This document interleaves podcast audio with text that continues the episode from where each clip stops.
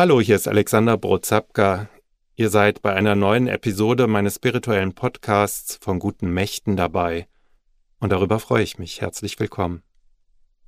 Berlin, so hieß es vor einiger Zeit in einem Zeitungsartikel, sei der gottloseste Ort Europas und die atheistischste Hauptstadt auf der Welt. Mal davon abgesehen, dass solche Superlative immer ein bisschen verdächtig sind, läuft einem hier auf Schritt und Tritt die Religion über den Weg in dieser Stadt. Ungezählte Kirchen, sehr viele Moscheen, auch wenn sie nicht immer als solche zu erkennen sind.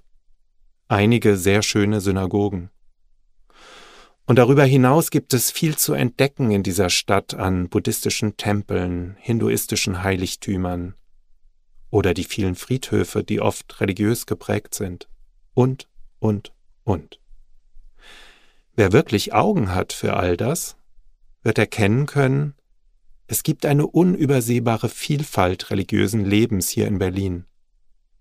Das Berliner Forum der Religionen zählt über 250 verschiedene Religions- und Weltanschauungsgemeinschaften und regelmäßig findet einmal im Jahr eine lange Nacht der Religionen statt. Aber in der Tat, es weht hier ein rauer Wind in Berlin, was den Umgang mit den Kirchen, mit Religion insgesamt betrifft.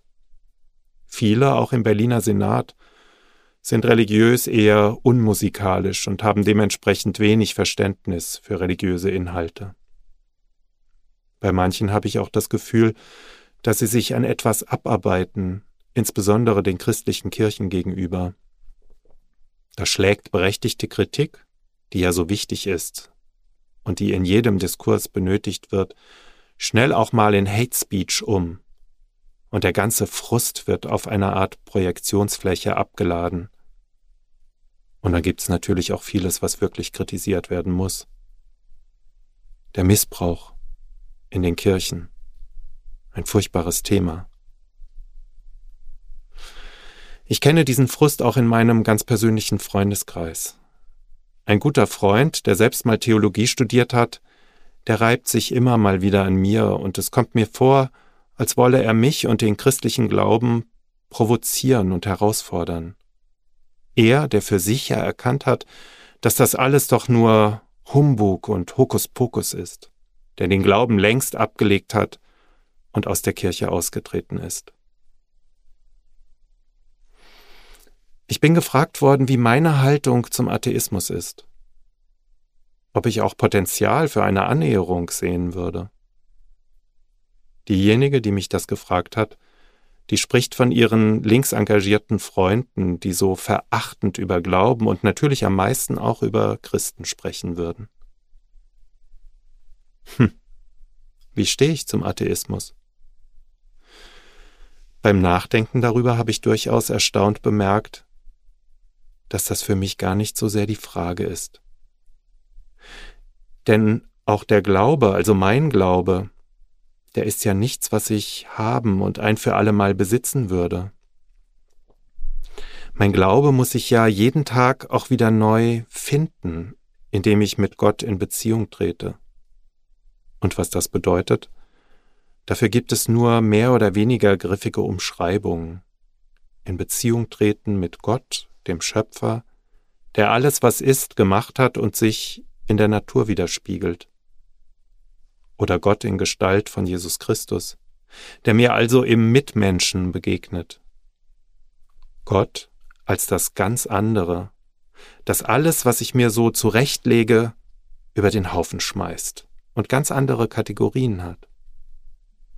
Gott als eine höhere, als die höchste Macht, das Letztgültige. Oder auch Gott als das, was uns unbedingt angeht, um es mit Worten des Theologen Paul Tillichs auszudrücken. Das sind nur einige wenige Annäherungen an das, was dieser Begriff mir bedeutet oder vielleicht insgesamt zu bedeuten hat. Für das Judentum ist der Name Gottes gar nicht auszusprechen, weil er viel zu heilig ist und immer schon eine Festlegung wäre, die das Göttliche einengt. Also besser schweigen über den Namen Gottes. Der Islam wiederum, der kennt 99 Gottes Namen, weil die Gläubigen wissen, dass alles immer nur eine Annäherung ist an das, was wir am Ende nicht greifen können. Allen drei Religionen, Christentum, Judentum, Islam, gemeinsam ist es, sich kein Bildnis zu machen, also offen zu bleiben und nichts endgültig festzulegen, weil jede Festlegung verzerrt. Für mich ist es wichtig, mit all den Annäherungen an das Göttliche ins Gespräch zu kommen, jeden Tag und immer wieder. Und da ist mir Jesus als Gott in menschlicher Gestalt eine Hilfe. Denn in ihm begegnet mir ein menschliches Gegenüber, das mich freundlich und liebevoll ansieht und Ja zu mir sagt, bedingungslos. Die Annäherung und das In Beziehung treten, das gelingt mir mal besser und dann auch wieder mal gar nicht so gut.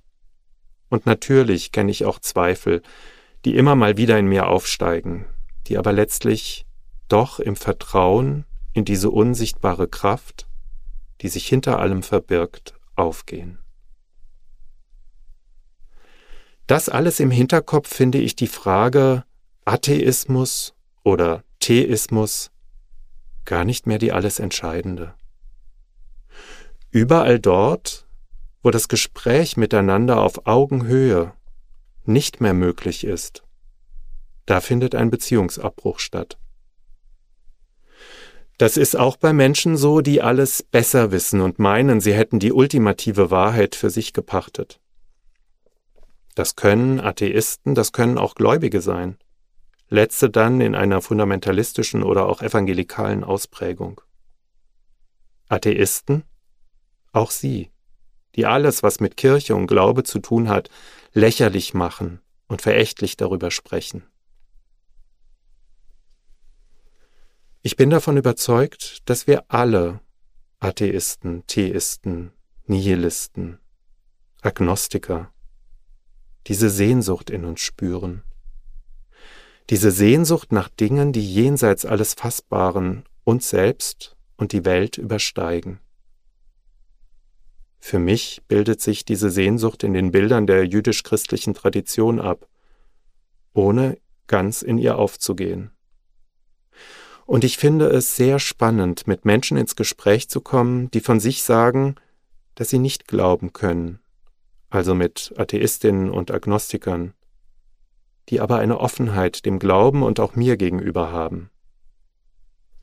Mit ihnen ein Gespräch und einen Austausch auf Augenhöhe zu führen, ist bereichernd.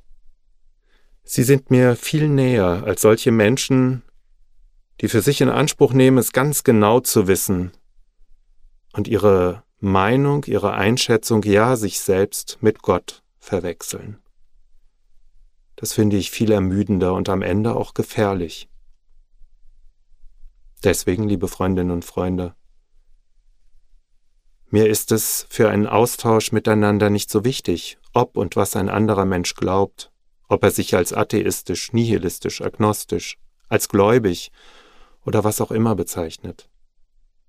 Wichtig ist mir, dass wir uns liebevoll begegnen und ernst nehmen und auf Augenhöhe miteinander reden, ohne Vorurteile und Festschreibungen, uns den wirklich relevanten Fragen im Leben widmen und über sie ins Gespräch kommen. Worauf vertraue ich im Leben und im Sterben? Was gibt Sinn? Wie gehe ich mit Schuld um? Wie kann ich verantwortungsvoll mir selbst, anderen Menschen und der gesamten Schöpfung und Natur gegenüber leben? Das sind für mich die Fragen, die für mich direkt mit Gott zu tun haben. Ob das für den anderen, die andere auch so ist, finde ich nicht entscheidend. Aber ich möchte, dass wir uns wertschätzend und zugewandt begegnen, als was wir uns auch immer bezeichnen. Tschüss. Macht's gut für heute. Auf ein andermal. Euer Alexander Brotzapka.